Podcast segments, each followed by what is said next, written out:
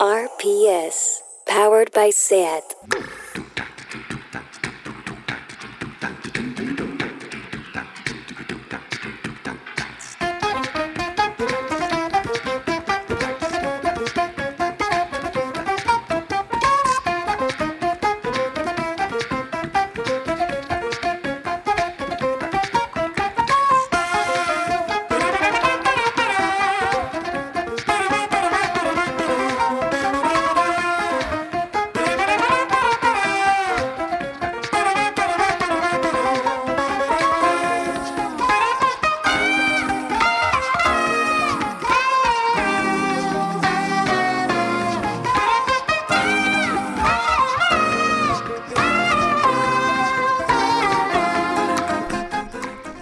A Tardeo.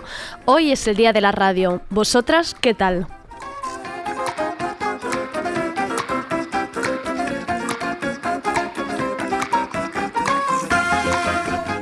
Desde los estudios de Abasha 210 tenemos a David Camilleri al control técnico. En realidad los técnicos de sonidos son la radio, así que hoy es su día. Empezaré con la guillotina. Hoy me meto en el jardín de los cantantes Bad Boys que de tan malotes hacen el triple mortal y caen en el ridículo. Luego tendremos a Sergi Couchard animándonos este jueves con las canciones que han salido hoy.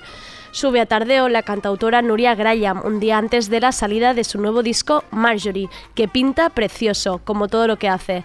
Estará nerviosa, luego lo averiguaremos con Marta Salicru. Y para acabar tendremos a la entidad SOS Bebés Rubats con su presidenta Adelina Ruiz y la doctora en psicología social Carolina Escudero para hablar del trauma que ha supuesto para muchas familias el robo de bebés en hospitales y maternidades, hasta bien entrados los años 90, una de las partes más oscuras y todavía sin resolver de la historia de nuestro país. Soy Andrea Gómez, viva la radio, bienvenidas a Tardeo.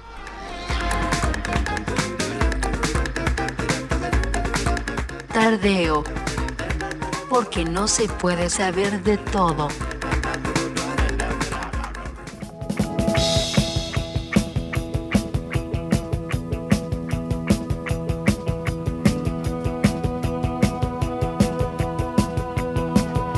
La guillotina.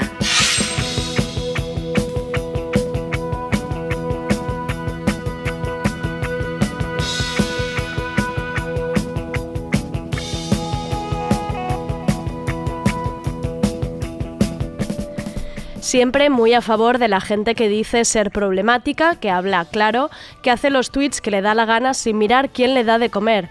Pero ojo porque la línea entre lo políticamente incorrecto y ser un canallita del club de Daniel Bernabé es muy fina.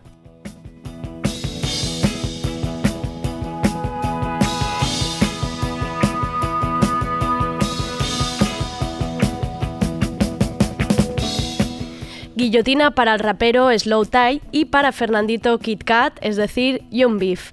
Y es que Young Beef tuiteaba ayer, en la cárcel puedo hacer que un maricón te pinche el SIDA. Maricón y Sida en lo que podría ser un chiste de noche de fiesta a mediados de los 80. Y por supuesto la corte de fans le rió las gracias, y a la que alguien dijo, eh, cuidado, quizá estamos cruzando la línea, o peor aún, quizá estamos volviendo a un discurso carca y con olor a rancio de 1982 al relacionar el VIH con la homosexualidad.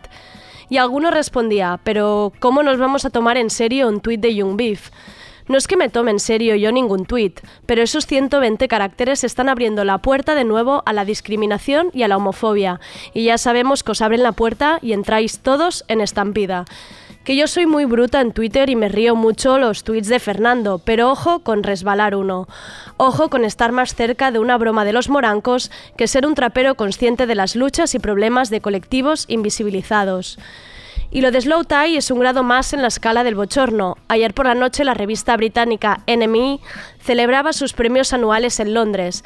Entre los premiados estaba el rapero Slow Tie. Hasta aquí, todo bien.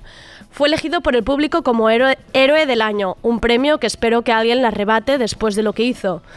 El vídeo que corre por las redes es un slow tie un tanto tocadito, borracho, morado, no sé, en cualquier caso no es excusa.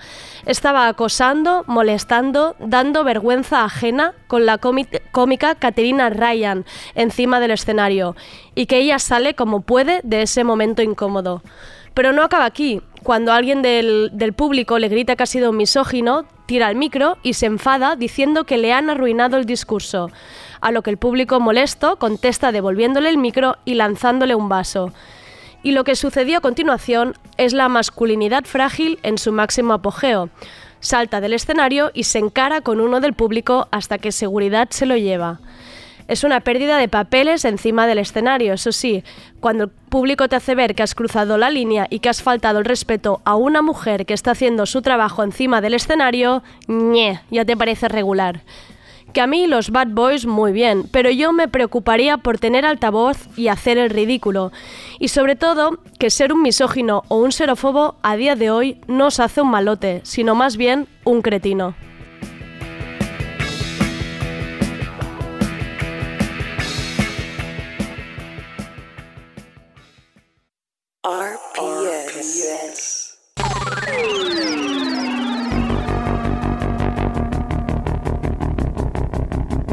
Lo de la música.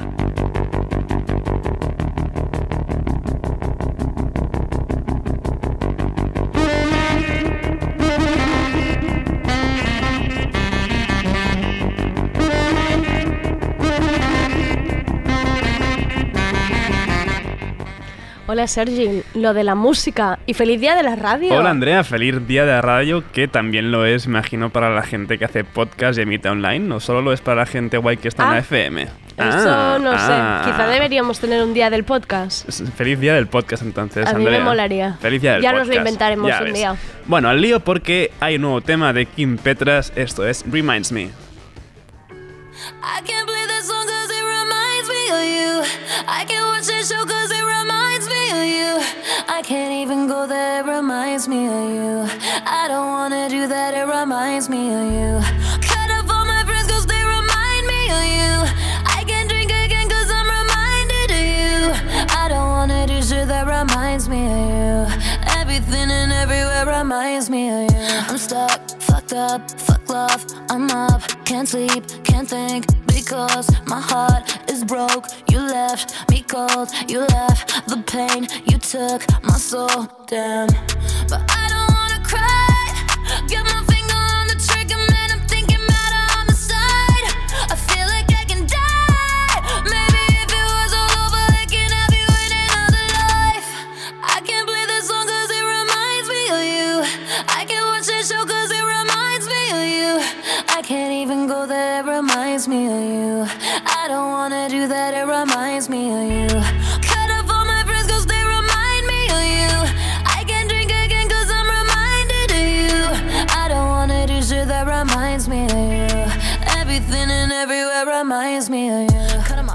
Kim Petras me ganó totalmente con Turn Off the Light y está destinada a ser una de las próximas grandes divas del pop. Estoy seguro que su concierto en esta edición va a ser espectacular y esta que escuchamos es una canción, Reminds Me. Ya, se, me, han- ya se me ha sí, enganchado, ya ¿eh? veo, Casi. Ya, te veo aquí bailando sobre el escenario. Ya se me ha enganchado. Pues la próxima canción no es de bailar, aunque en un principio podrías pensar que sí, por quien viene, ¿no? Es la nueva canción de Grimes, que es tal vez la canción menos Grimes de Claire Elise Boucher.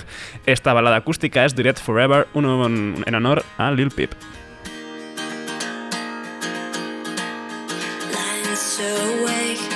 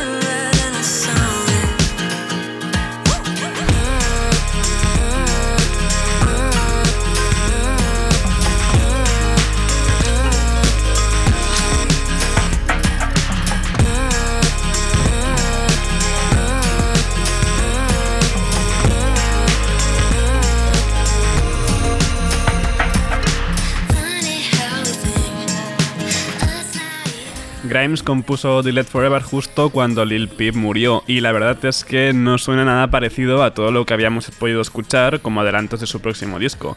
Miss Anthropocene saldrá el próximo viernes 21 de febrero. ¿Ves el día que sale todo? Todo sale, todo sale el 21 de febrero. Y el 28 también, porque sigue siendo viernes. Y el 14 de mañana también salen muchas cositas. Y seguimos con ambientes acústicos y algo más oscuretes que con Grimes, porque Hilary Woods tiene nuevo tema y esto es Orange Tree.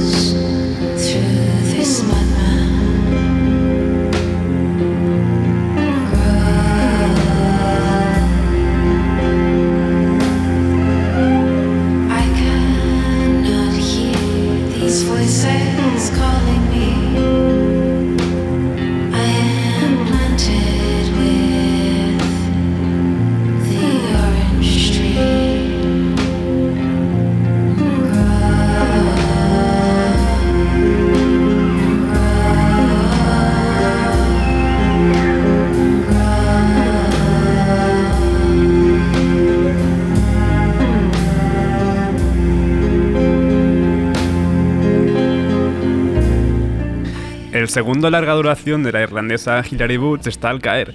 Ya habíamos escuchado aquella Tongues of Wild Boar de la continuación de aquel Call de 2018. Birdmax saldrá, uy, Birdmax, sí, Bir- Birdmax saldrá publicado el 13 de marzo, en un mes. Birthma- ah, vale, como marcas de Marcas de nacimiento. nacimiento, sí, señales de nacimiento.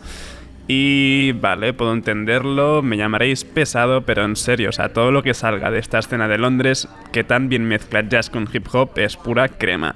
Tom Misch con el batería Yusef Dyer eh, da What Kind of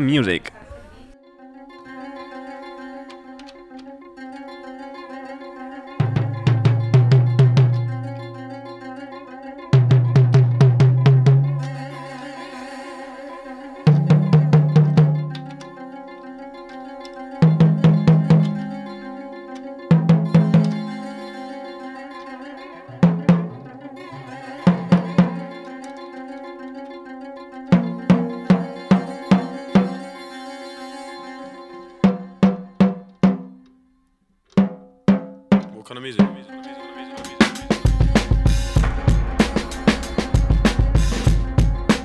hey. hey, hey.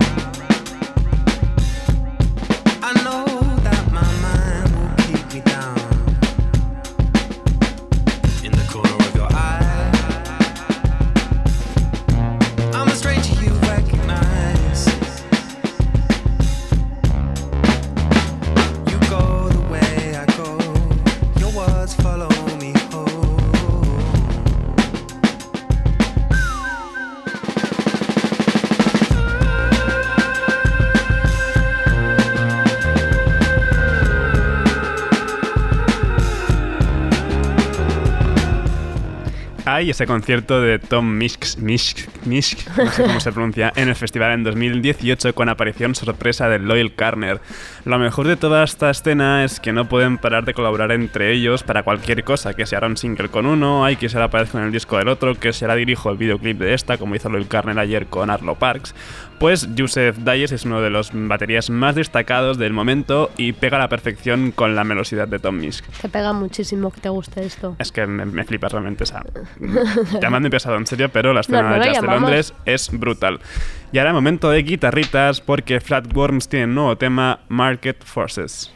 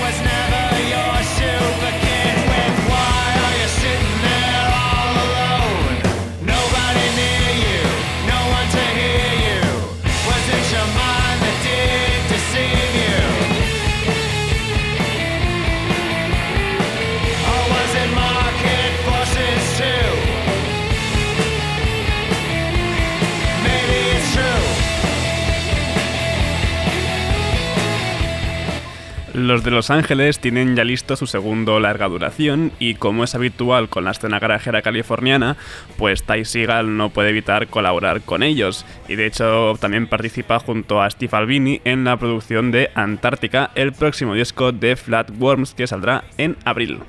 Dices tantos nombres que luego me pierdo. No puedo decirte ni Libretita, cosas. eh. libretita y apunta. Sí. Ty Seagal. Pues Ty Seagal es el hombre que colabora con todo el mundo. Vale. Y siempre saca discos, siempre. O sea, Vale. Con cualquier cosa. Vale. Hace ot- otra colaboración que hace tiempo hablé de Human Impact. No, no, no tiene Ty por en medio, pero es ese supergrupo con miembros de Swans, de Unsane y de Cop Shot Cop. Pues ya se me pasó el segundo adelanto que sacaron, que allí por, enero, el E605. Pues ahora hay una otra canción que se llama Consequences.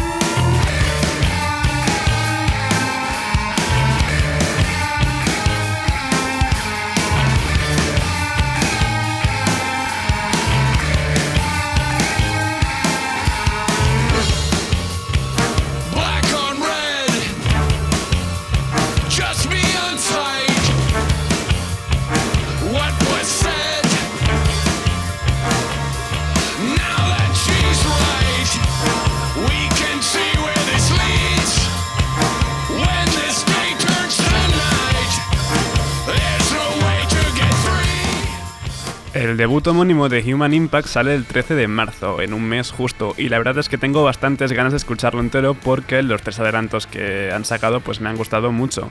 A ver, con ese, con ese pedigrí que tienen sus miembros, pues es imposible que no me guste. Yo estoy súper nerviosa por el 13 de marzo. Te a veo, ver qué ¿eh? sacan. Te veo Estoy, ahí. puf. No, pero seguro que habrán muchos más discos también ese 13 de marzo, que- Vale. que, también puedes estar nerviosa por ellos. Vale. Venga, va, en el hip hop un rato porque hay nuevo tema de Trippy Red colaborando con alguien que podremos ver en el festival, Young Thug. Esto es Yellow. She giving me head, she slide on the motherfucking dick like a sled. I told her little bitch live a life on the edge. Yeah. She ride on the dick like some motherfucking pigs. I talk on her body, I grip on her legs. Let's play a game of Simon Says. Yeah, yeah, yeah, yeah. I fuck her, she scream and yeah. I fuck her, she scream and yeah. Yo, Pierre, you wanna come out here? Damn, son, where'd you find this?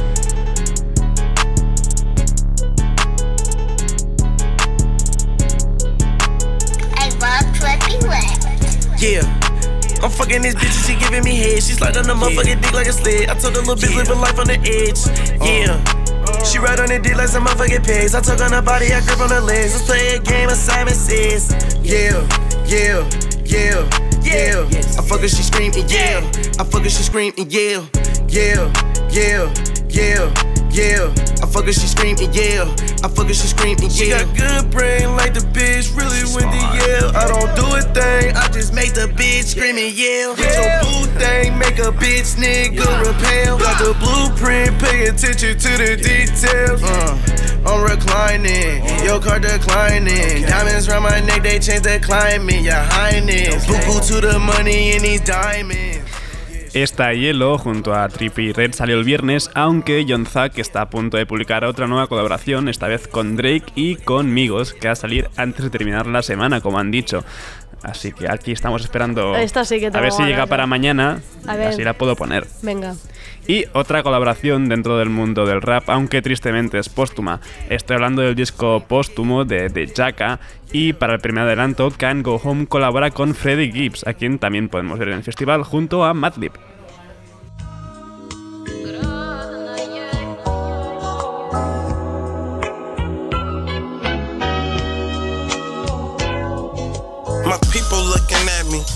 Boy, you made it out. But I wasn't happy till we all had the same amount. Pops like crack, the only thing could save us now. Mom's hooked, but tough luck is what made my style. My family's Spanish, lent a hand and they just took advantage. All the time, embraced Islam, and every prayer was answered. Never asked Allah for material items. I just prayed for the days I ran into my rivals. In my hood, double drums on all of our rifles. You wasn't birthed on the earth if you know more than I know. Though I'm the best, I'm still upset you worship an idol. The illest niggas that you heard, and we don't even try to. Young and wild lifestyle, really hard to survive. No matter how hard you are, one day nigga gon' try you. You can take this how you want, I'm only here to remind you. Disrespect me all you want because I'm coming to find you. Uh, my pistol the.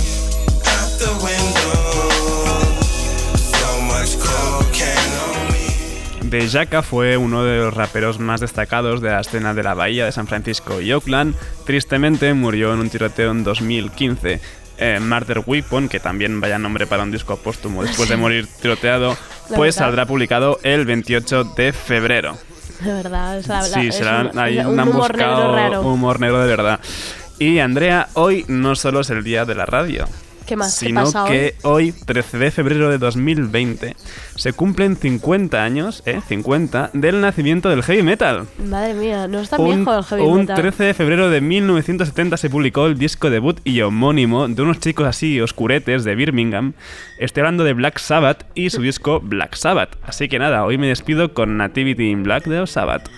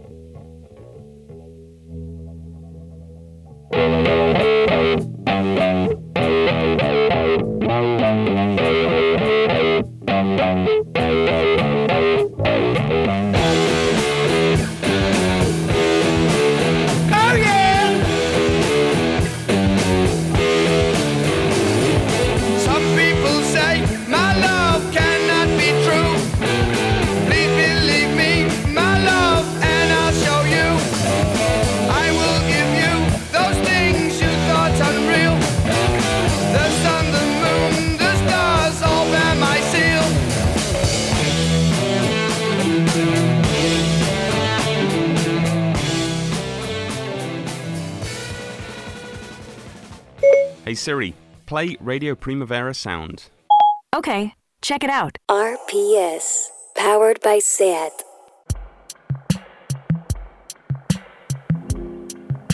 Taking a quick last look at the sea. The day is falling. And the island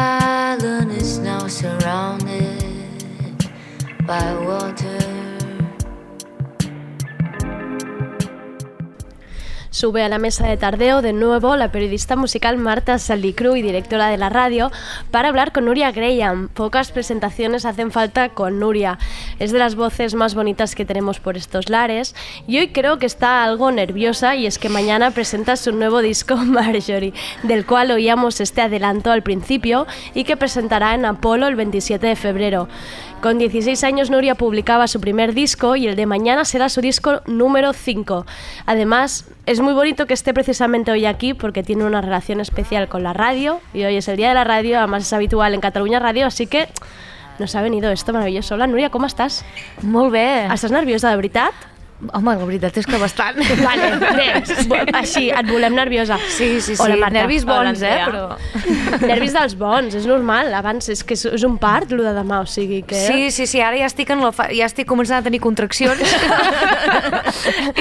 Ha roto aguas, atenció. Exacte, ja estem en aquest moment, o sigui que ara pot passar, no sé, qualsevol cosa. Però molt contenta, molt contenta. Ara anem a començar a parlar de, de Marjorie, però, però vaja, que després del Tardeo continuarem parlant-ne i escoltant-lo durant, durant una horeta llarga. Però a veure, comencem, comencem pel començament. Qui és la Marjorie? La Marjorie és la, la meva àvia eh, per part de, de pare, que de fet no, no ens vam conèixer mai, i va ser, de fet, una mica el, el punt detonant de on, a partir d'aquesta cançó, que és de les primeres que vaig escriure del disc, que després es va com van sorgir moltes d'altres, no? que parla de, de, de la relació de jo i la meva àvia, que no ens vam conèixer mai, però eh, el punt de connexió que tenim sense haver-nos conegut. I com, com entra en el, teu, en el teu univers? Però és a dir, em, és, te'n parlen i aleshores de sobte... És a dir, i amb això el que del que en realitat el que et vull preguntar és de quina manera doncs, la teva música acostuma a ser bastant experiencial, però, però clar, la teva àvia no l'has coneguda, és a dir, de quina manera es converteix aquest, aquest record o, o vaja, aquesta presència entra en la teva experiència i es converteix doncs, en el títol del, del disc, en la cançó que li dona la sortida. Jo crec que és una qüestió bastant... e- e- Era molt, no estava gens planejat i era molt inconscient del moment que vaig escriure la cançó, que era, un, una, una raó concreta. Però jo crec que, és, que més que el fet d'estar buscant com unes arrels familiars, que també estava intentant entendre com coses de mi que potser no, no, no entenia i no sabia d'on venien, coses de, de com jo sóc. I llavors vaig, per pura casualitat, també estava anant molt a Irlanda aquesta època, llavors estava aprenent coses de, de la meva família, com un passat que no he viscut. I clar, és molt interessant trobar-te en tu mateix en aquestes coses, no? com de històries, de tot això, de dir, hòstia, jo em veig, jo em veig com reflectida en això, encara que no l'hagi conegut, en el fons jo també estic, tinc tota aquesta càrrega i ho porto dintre en algun puesto, no? I crec que intento empatitzar una mica amb el que li passava a ella, entenent-la, encara que jo no la conegui, la puc, la puc entendre perquè segur que alguna cosa devem tenir en comú, no? I crec que és una mica, una mica això que va ser com el que em va portar a fer aquesta cançó que diu We seem to be making the same mistakes, Això no? t'anava a preguntar, però i, i, i que- quines coses li van passar però a la, a la Marjorie que, que esteu cometent els mateixos errors? Bueno, surt molt, la cançó aquesta parla molt de... És, parla d'un moment molt concret que és l'espera, que de fet amb la idea em va sortir d'una història, que, bueno, una història no, el que se m'explicava de la meva àvia, que ella, bueno, el meu avi anava cada nit al pop i s'anava a veure i ell es quedava a casa esperant-lo, que és una mica aquesta cosa catòlica i típica molt irlandesa, no?, de la dona a casa esperant. I aquesta cosa de l'espera, de fet em deien que sempre està allà enganxada a la finestra mirant a veure quan tornava, no? i ella fumava com un carretero. I, I llavors és que aquesta imatge, que a més a més aquella finestra la tinc com molt dintre del meu cap, és com que un dia em vaig veure molt reflectida en això, que jo també estava passant aquest estrès romàntic, no? aquesta cosa del que té una cosa de romàntic però alhora té una cosa que és molt, molt estressant i crec que en Mhm. aquest disc hi és molt present que hi ha com una cosa de l'amor que m'estressa i que em reprimeix, no? I a Marjorie és això, en plan, estem fent els mateixos errors, o sigui, com és que jo també em trobo amb, aquest, amb això que em, que em, que em té com empresonada, no? I, clar, um, tornant un moment a això de les, de les arrels, però perquè, clar, dius que no és una cosa que has fet expressament, però, clar, tenim la cançó Marjorie, que porta el nom de la teva àvia i està inspirada en la teva àvia. Uh, el primer avançament que sentíem ara al començar l'entrevista va ser con Nemara, que és un, un lloc on havies anat a la, amb, amb la teva família, estiuejar. Després, el disc es tanca amb una cançó del, del teu oncle, en, en Neil Graham. Clar, sí que sembla que, que d'alguna manera, doncs això, no? hi, ha un, hi ha una vinculació forta amb, amb les teves arrels en aquest disc. Sí, és, més que no només amb les arrels d'Irlanda, crec que al final m'ha acabat, sense plantejar-ho, m'ha quedat un disc molt familiar i no només família-família, sinó de, amb la gent que m'envolta, no? de quedar-te en pausa amb la teva gent, no sé com dir-ho. I tot el tema de les versions, de, la versió del meu tiet, no estava plantejat i de sobte quan els meus pares estaven a Irlanda em van dir tu que vam de sentir un tema que sembla teu i, i me'l va enviar al meu tiet i el dia següent l'estava gravant a l'estudi ja, no? i tots són com una sèrie de, de casualitats que, que al final no estava plantejant, no volia fer un disc temàtic d'Irlanda, no? però al final quan vaig escriure la cançó de Connemara vaig dir tot el sentit anar a gra- a gravar allà el videoclip, no sé, tot s'ha anat com connectant, no? Al final el disc no podia ser cap altre nom que el de la meva àvia, perquè és el, és el, és el que ho engloba tot, no? I de fet Marjorie és el nom que havia de ser el meu nom artístic quan vaig començar els primers Ah, sí? bolos els anunciava Oh. com a Marjorie. És molt maco el nom. Ja, i, I després vaig dir, bueno, saps què, és igual, fico el meu nom normal. Però, però bueno, com que aquest és el disc més, més, que, que més crec que és més meu, doncs li he ficat aquest nom. Mm, Tornar ah, mira, clar, o sigui que al- al final és un, has fet un, un Núria Graham, has fet un disc homònim disfressat. Exacte, és això. I això que deies de la, de la família, clar, just ho anava a preguntar, perquè, mm, clar, estàs, estàs envoltat de la teva família, de la família de sang, però també de la teva, de la teva família amistosa, no? el teu entorn, la teva, la teva banda, el Jordi Casadesús, amb qui, amb qui has treballat sempre. Uh -huh. mm, què, què creus que...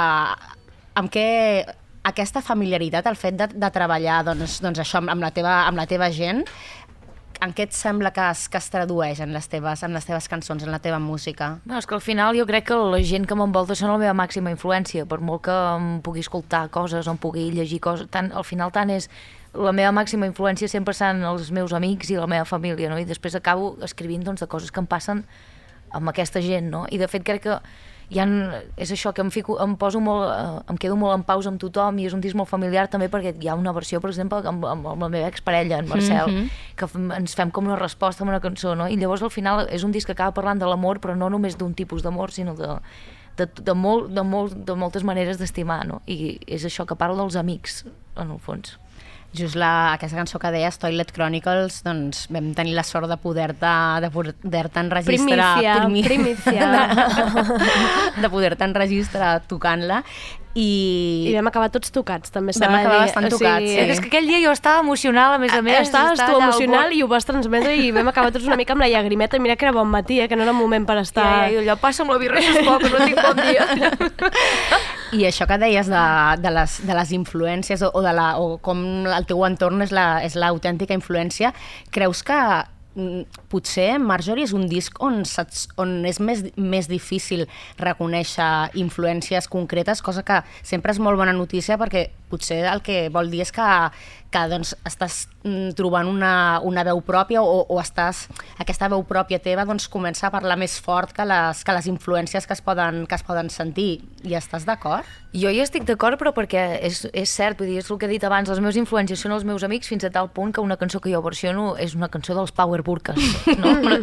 I, I que va- quan vaig entrar a l'estudi jo he estat dos anys escrivint molts, molts temes i n'he tirat 50.000 a la bessura, però quan estava a l'estudi no vaig entrar mai cap dia de dir hòstia, jo vull sonar com això, o vull que soni de tal manera, és que no en tenia ni puta idea.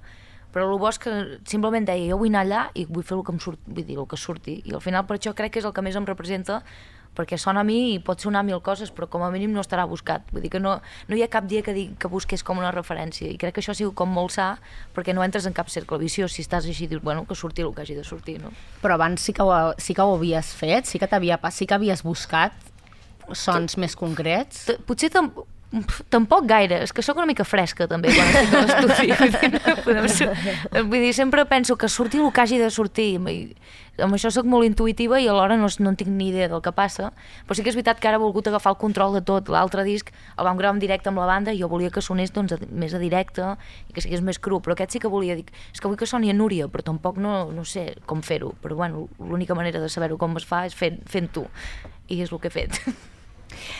Núria, mm, tenim la sensació que, i no ho diem només nosaltres, sinó que hi ha com una cosa que, que flota en l'ambient que, el, que el 2020 serà, serà un gran any per tu.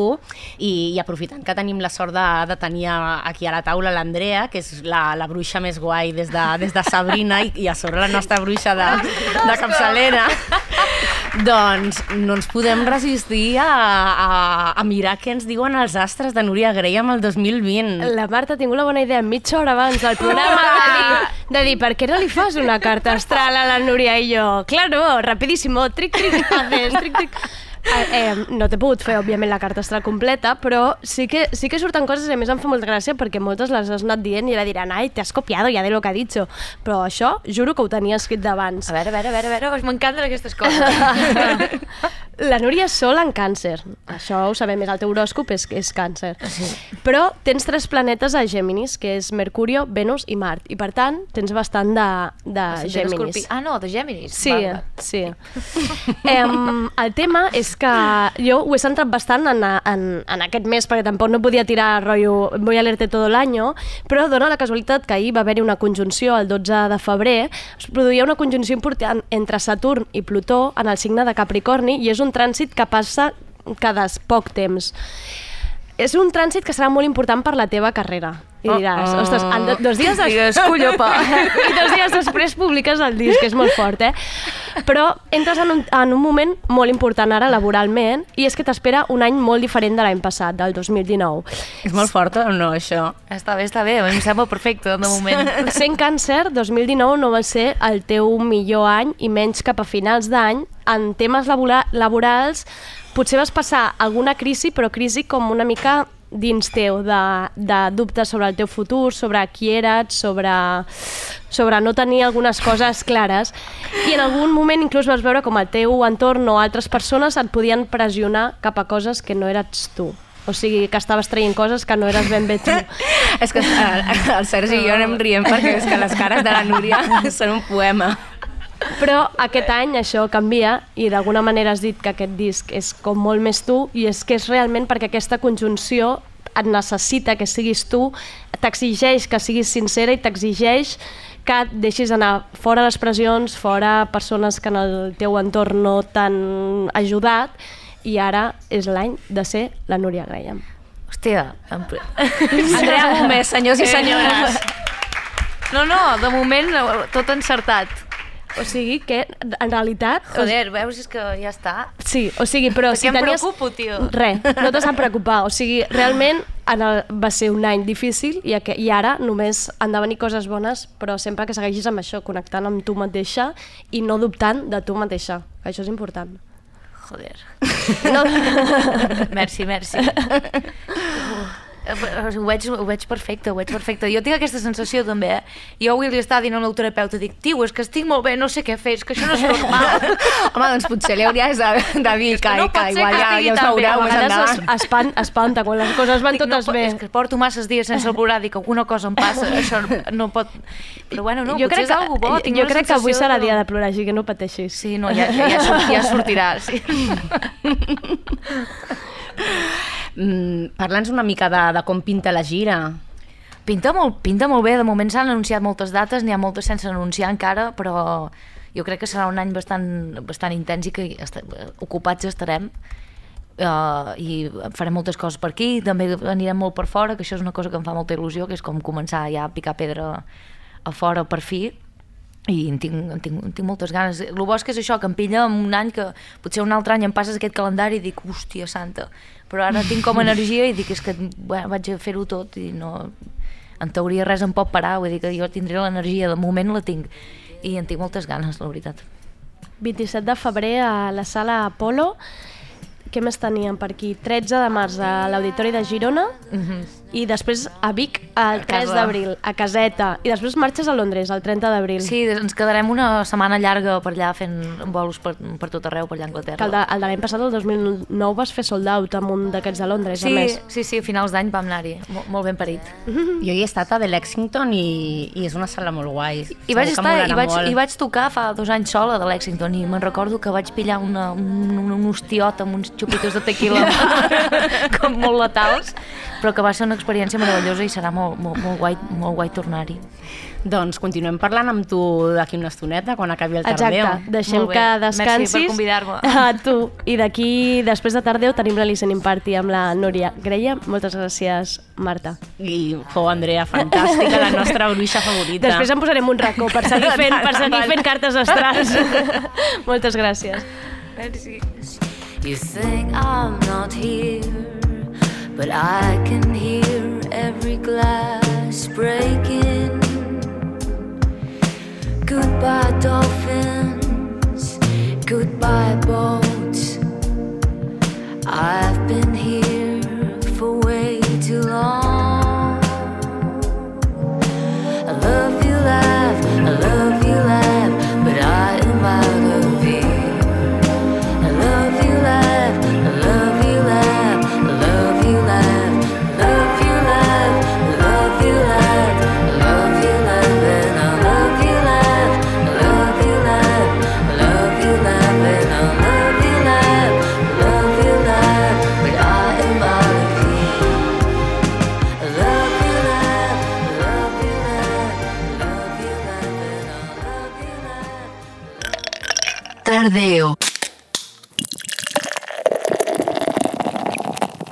De cada 10 gin tonics se venden por la tarde. Adivina. Adivinanza. Más vieja que la esperanza. Más común que la chicoria. Hoy tenemos en la mesa de tardeo la entidad SOS Bebés Rubats Cataluña, una asociación sin ánimo de lucro que acompaña, ayuda y asesora a madres y padres que buscan a sus hijos o hijos que buscan a sus padres biológicos o también hermanos que buscan a sus propios hermanos. Son un montón de historias de esperanza y búsqueda que no la pierden sobre todo de encontrar los bebés robados en maternidades y hospitales durante los años 40 y 90, una época muy oscura de la historia de nuestro país. Nos acompañan Adelina Ruiz Santos, presidenta de la Asociación Bebés SOS Rubats Cataluña, y la doctora en Psicología Social Carolina Escudero, directora de la campaña Te estamos buscando. Muchísimas gracias a las dos por estar aquí, la verdad. Gracias a vosotros. Gracias a vosotros. Mm, para explicar un poco la entidad, así para que la gente sepa, os conozca, ¿qué es la entidad Bebés SOS Rubats? Pues eh, SOS Bebés Robados Cataluña, como tú bien has dicho, somos una, una entidad sin ánimo de, de lucro y bueno, nuestro cometido es a, ayudar a, a, a, las personas que, que, sospechan que pueden ser familias de, bebés robados o esos, esas criaturas que ya son adultos que no saben su identidad. Entonces nosotros asesoramos cómo buscar esa, esa documentación y qué se puede hacer. Entonces eh, nosotros llevamos hace pues nueve años que la entidad está formada. Pertenecemos a la plataforma internacional Te Estamos Buscando. También somos parte de, de esa plataforma y bueno, aglutinamos un montón de, de entidades de, desde la plataforma. Pero pensar que, que, aquí en España hay más de 300.000 casos. Se habla de 300.000 casos de ¿eh? bebés robados. Aquí, de momento, ¿cuántas familias, por ejemplo, aquí, estáis unidas? Aquí en, en Cataluña hay 400 denuncias puestas en fiscalía. Están todas prácticamente archivadas. Eh, en la asociación hay alrededor de unas 200 personas uh -huh. eh, que se han puesto en contacto, o sea, que son, que son, que son socios eh, vale. desde el principio. Pero pensar que nosotros hemos eh, asesorado, además no, no exageramos cuando decimos a más de mil familias en Cataluña. Lo que pasa es que todo el mundo al final, pues bueno, o no encuentra la documentación o mmm, cuando asumen todo esto tienen que tomar un poco de aire y esperar y vuelven a reiniciar porque de hecho eh, familias que nos movilicemos todos los primeros domingos de mes que estamos en Plaza de San Jaume somos alrededor de 20 familias uh -huh. pero mm, tenemos eh, bueno el trabajo de, detrás de, de, de, muchísima gente que, que, nos acompaña como es el caso de la doctora Carolina Escudero que tenemos una gran suerte de encontrar personas como ella en este camino tan duro Además, diría que sois el colectivo más grande de víctimas de, de, de España. de España, ¿verdad? Sí. sí. Eh, un poco para, para, poner antecedentes, porque cuando hablamos de bebés robados, la gente tiene la idea ¿no? de guerra civil, franquismo, pero realmente se extiende hasta... Muy entrados los 90. Entrados 90 y, y, y, muy, y lejos del, muy. del franquismo. Sí. ¿Cómo, ¿Cómo suceden estos robos? ¿Cómo, cómo es, en la mayoría de casos, ¿Quién Hmm. está involucrado? A ver, en principio, como, bueno, eso, cuando empiezan los, los, casos que hay de los años 40 o así, pues han sido la gran mayoría de madres represaliadas en la cárcel por el tema, eh, bueno, político, pero después esto no se convierte solamente en un tema político, sino que es un tema económico. Claro. Y hay un dinero ahí detrás. Entonces, claro, aquí hay involucrado... Pff, está la iglesia, están registros, están abogados, están eh, notarios, bueno, hay una cantidad ingente de, personas que están ahí en todo, en todo ese medio, claro. ¿Por qué decimos todo esto? Nosotros lo estamos diciendo porque tenemos documentación, no es porque pensemos o sospechemos, sino porque cuando has buscado documentación y ves todos esos fallos y todos esos eh, informes que no están bien y documentación falsificada, ahí es donde estamos teniendo esa certeza. De hecho, ahí están las denuncias y de hecho ahí está todo esto. ¿Qué pasa? La gran mayoría de los casos, eh, hablamos de aquí de Cataluña, de Barcelona en este caso, eh, si los bebés eh, su, supuestamente, siempre decimos igual, están en fosa común que al final acaban en fosa, eso es uno de los motivos por qué se archiva. Entonces, claro, claro nosotros una de las cosas que estamos pidiendo es que se, se abran, porque eh, las familias nos vamos a quedar con esa duda si no se abre esa fosa y sabemos que realmente están ahí nuestros hijos. Además, bueno, esto que decías de, de las pruebas, claro, imagino que, que ha de ser algo muy difícil de asumir y más cuando como madre, ya sea primeriza o no primeriza, sucede esto. Tú lo último que quieres imaginarte es que es- estás ante un caso. Entiendo que habrá muchas familias que ni se han dado, ni, ni han llegado a este, a este punto, ¿no? Claro, es que realmente mm, mi caso es del año 80, yo tuve gemelas en la maternidad de, de Barcelona y en ese momento cuando a nosotros nos pasó esto, nosotros no pensábamos que seríamos víctimas de bebés robados, pensábamos, nosotros pensamos, han hecho un tráfico de órganos que en ese momento se escuchaba, pero justo Porque en el momento que os dijeron que a, nos- a nosotros nos dijeron que, bueno, me- a mí me provocan el parto diciéndome que una de las niñas había muerto, que, mm, bueno, mm, en el momento de nacer a mí me duermen, o sea, cuando yo veo a mis hijas nacer, pero después me duermen, no sé nada más, durante vale. una, un- una hora o así, mi marido quiere estar en el parto, no lo dejan estar, bueno. eh, en ese transcurso de hora cada vez le van diciendo algo diferente. En el caso es que, bueno, ni, le- ni nos dejan ver las niñas, ni sabemos dónde están enterradas, ni sabemos nada. Nosotros salimos del hospital con las manos vacías y no sabemos nada más. Al cabo de Claro, porque lo normal es si, si, ha, si ha Claro. muerto o pasado algo, déjame ver el cuerpo Es, o, es que ¿no? es lo que tú pides. Claro. Pero claro, te están diciendo que no. Además, tú en ese momento, ¿tú cómo vas a dudar de un médico, de una enfermera? Claro. En ese momento, a ver, no tenemos, no había la preparación ni la información que hay Claro. ahora mismo y eso era un estamento y era, era la ley. O sea, Claro. si te estaba diciendo un médico o una enfermera que esto era así, pues era así. Tú piensas, bueno, pues, pues puede ser, ¿no? Pero claro, a- en- dos años después sale el primer informe en interview que habla del caso de bebés robados, de unos niños, de, bueno, unos, niños que hay en una, en, en una nevera y piensas, bueno, pues nosotros puede ser que seamos también familias. Empiezas a investigar, no hay ninguna documentación, yo sigo sin tener el informe médico, hace, va a hacer 40 años que nacieron mis hijas, sigo sin tener el informe médico, entonces no tienes nada. Hasta que hace 10 años eh, salió en televisión un programa eh, la gran mayoría de familias nos vimos reflejados en ese, en ese Ujú. programa que vimos escuchando madres pues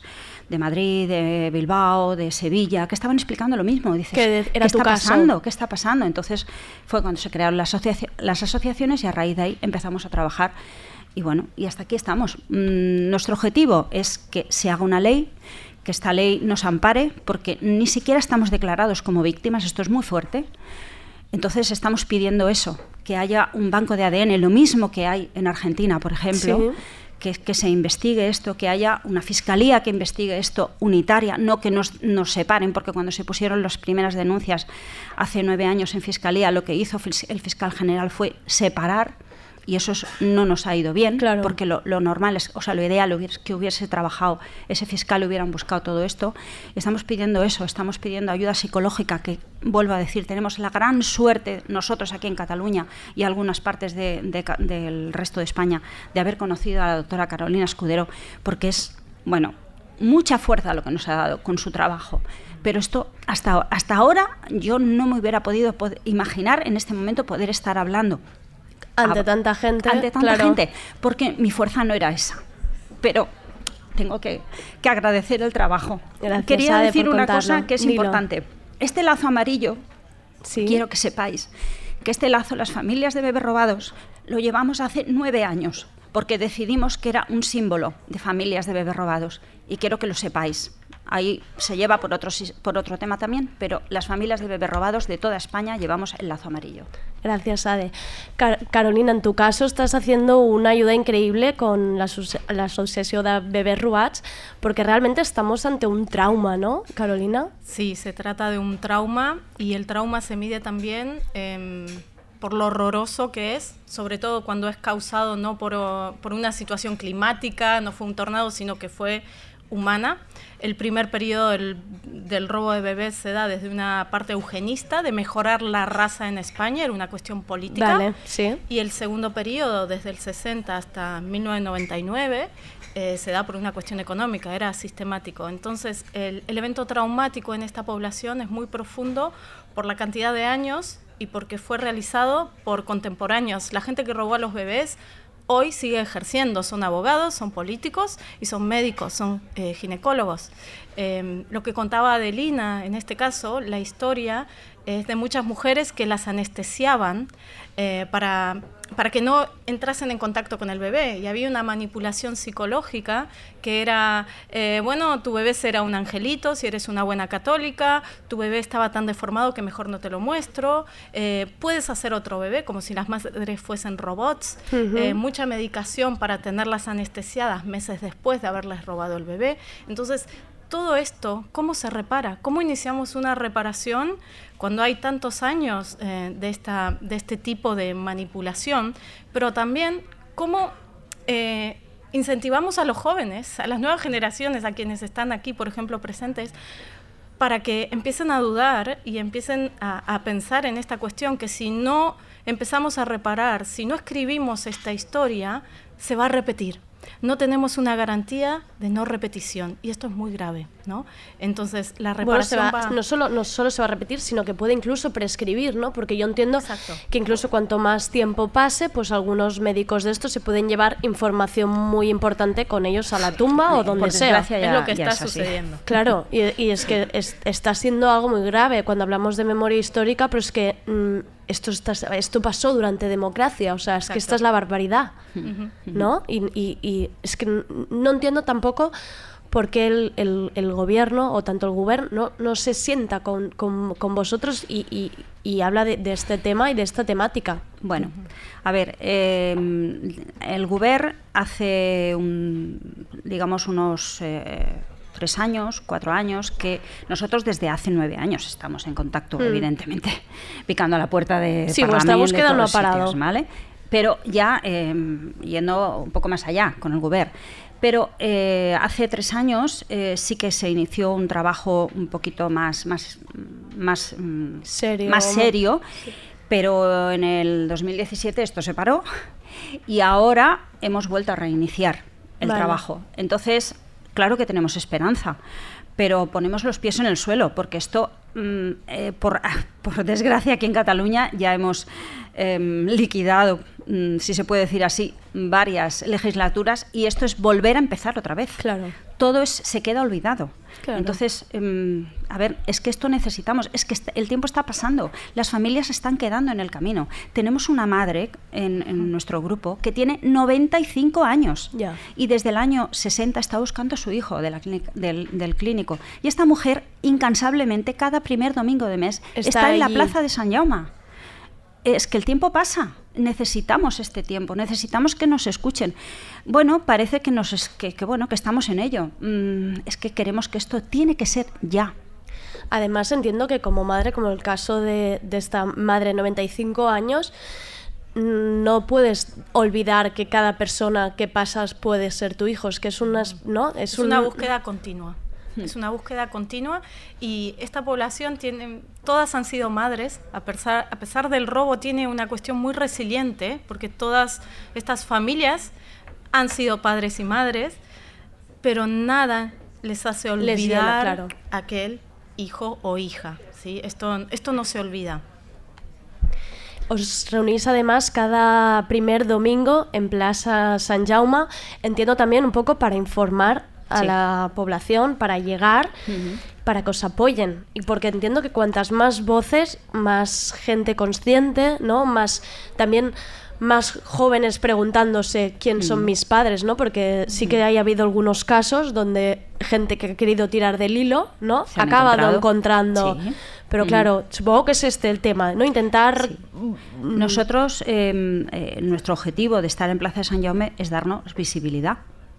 Y luego, mm, vuelvo a decir, desde que conocimos a Carolina Escudero, eh, tenemos la suerte que hemos podido llegar también a mucha juventud porque hemos hecho mm, charlas en universidad. Entonces, llegar a la, gente joven mm, nos hace también pues, eh, avanzar. Y el estar ahí, en la plaza de San Jaume, es que aparte de que la gente que ya sabe que estamos ahí y viene pues eh, afectados así, pero es que mucha gente que no lo sabe llega y nos preguntan y pues eh, se informan y qué tienen que hacer, porque es que es alucinante. Nosotros cada día, cada día, desde, la, desde el correo de la asociación, que lo lleva Ana Páez, que es la secretaria, que está desde hace nueve años detrás de ese correo, recibimos, bueno, cada día hay de goteo, dos, tres, dos, uno. y cuando sale alguna noticia en televisión o cuando se hizo la campaña que, Estamos- que dirige la, la doctora Carolina Escudero, a partir de ahí ha habido mucha más gente que se pone en contacto con nosotros. Y bueno, pues para asesorar y, a- y ayudar, como, como puede- puedo- pueden encaminar y cómo pueden buscar. Y la campaña nos ha hecho mucho bien también, mucho bien. Si nos puedes resumir súper rápida la campaña y ya a puntito de acabar. Em, la campaña eh, junta distintas teorías de la comunicación y de la reparación del trauma. Entonces tú ves a las familias donde no hay intermediarios que cuentan su caso brevemente. Me llamo Delina, busco a mis hijas gemelas, nacieron, les está hablando a sus hijas. Entonces aquí eh, uso la teoría de la víctima identificable, pero también cuando tú estás trabajando tu evento traumático, cuanto más lo cuentas, te reparas psicológicamente porque también sientes que estás eh, ayudando a la gente para que no les, suceda lo mismo. Vale. Entonces es win-win, ¿no? Es, eh, se benefician amb- ambas partes. Este fue el objetivo de la campaña y tuvo mucha atención mediática y también trascendió las fronteras. Entonces esto fue como un gran paso hacia la reparación también de esta población. Una manera también de entender, de empatizar y sobre todo, eh, yo lo que para mí es súper valioso es esta no pérdida de esperanza y, cre- y creo que mm, es maravilloso lo que estáis haciendo y es que me pondría yo ahora también a llorar y no quiero llorar, pero mm, os doy toda la fuerza para seguir. Em, a la gente que nos escucha, por favor, seguidlos en Twitter, arroba sos barra baja bebés. Y hay que empujar a que esto siga adelante, llegue al gobierno y os escuchen. Y os escuchen porque lo merecéis y hay que reparar esta barbaridad que se ha hecho. Gracias. Desde luego que mm, siempre agradecemos a todos los medios, de la manera que sea, que nos deis esta voz que necesitamos, porque es lo que nos hace llegar y, por supuesto, la esperanza no la vamos a perder, la tenemos toda y seguimos adelante. Muchas gracias, Adelina, y muchas gracias, Carolina. Adiós, gracias.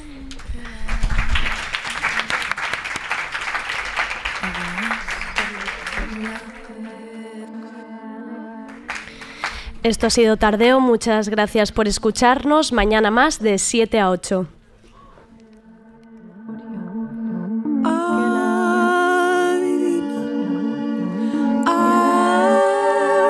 adivinanza